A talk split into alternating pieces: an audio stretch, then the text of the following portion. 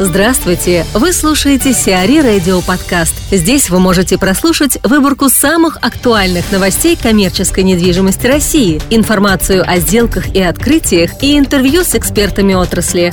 Чтобы прослушать полные выпуски программ, загрузите приложение Сиари Radio в Apple Store или на Google Play. Половину ТРК «Авиапарк» выставят на продажу. Около половины площадей ТРК «Авиапарк» на Ходынском поле в Москве могут быть выставлены на продажу владельцами комплекса.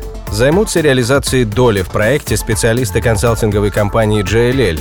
Частичная продажа актива может состояться уже в 2017 году, а средства, вырученные от сделки, планируется направить на снижение долговой нагрузки собственника ТРК компании АО «ТВК Авиапарк», Уточняется, что проблем с обслуживанием кредита на сумму 560 миллионов долларов, выданного «Газпромбанком» на строительство комплекса, у владельца нет.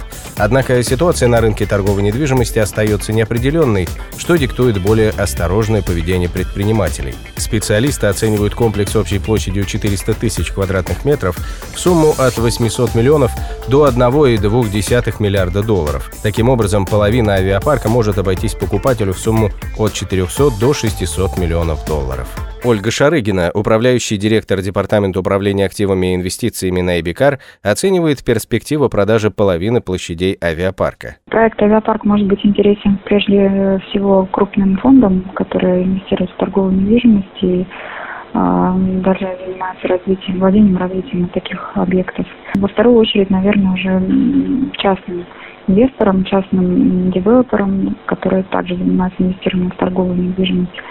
Но подчеркну, что с моей точки зрения фонды должны быть более заинтересованы, потому что объект, с одной стороны, крупный, это как раз тот формат, который они обычно приобретают. И второе, а, знаковый и, ну, я бы сказала, стабильный, с очень хорошими перспективами и хорошим будущим. А, с точки зрения, есть ли смысл искать покупателя сейчас, конкретно сейчас, то рассуждать на эту тему всегда очень легко и просто, да, не будучи на месте собственника. А, насколько я знаю, есть предпосылки для того, чтобы продать, потому что нужны а, непосредственно денежные средства для собственника, поэтому ищется покупатель а, для, скажем так, решения определенных финансовых задач.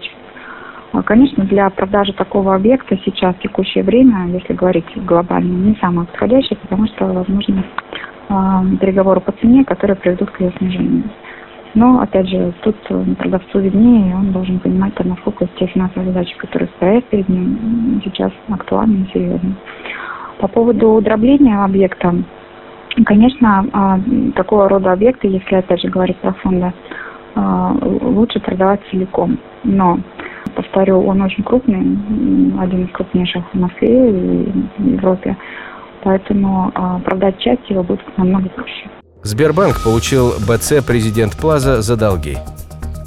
Сбербанк стал владельцем бизнес-центра «Президент Плаза» на Кутузовском проспекте. Актив достался банку в счет погашения долга по кредитам компании «Международный центр девелопмент» на сумму около 350 миллионов долларов.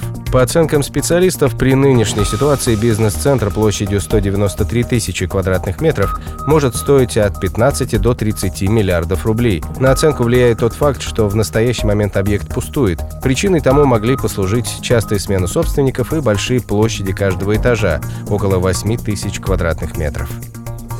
ФБК оспаривает выбор подрядчика «Зенит-арены». Фонд борьбы с коррупцией подал жалобу в Федеральную антимонопольную службу на процедуру выбора нового генподрядчика стадиона «Зенит-арена» на Крестовском острове в Петербурге. Контракты по достройке объекта и обустройству прилегающей территории на общую сумму 7 миллиардов 770 миллионов рублей достались метрострою. Компания уже вышла на стройплощадку, однако бывший подрядчик Инштрансстрой СПБ также в настоящий момент находится на объекте. Сдать свою часть работы он должен до 25 августа. Претензии в БК касаются оценки Смольным начальной суммы контрактов на конкурсе. Так отсутствуют акты о приемке работ Инштранстроя, что не позволяет оценить масштаб невыполненных работ. Кроме того, претендентам на контракты дали всего 6 дней, из них два выходных, на то, чтобы ознакомиться с объемом работ, сформировать и подать заявку на конкурс. Непосредственно по выбору метростроя в качестве подрядчика у ФБК претензий нет. СКАТ оставит без недвижимости.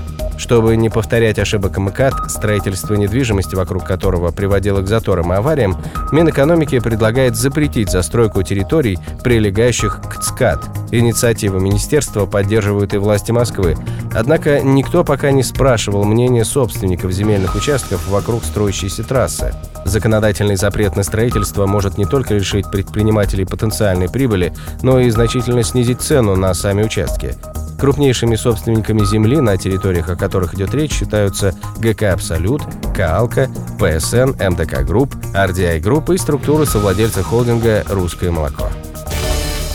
CRE Радио. Эксклюзивные рубрики «За и против», «Ноу-хау», «Ремейк», «Новые форматы».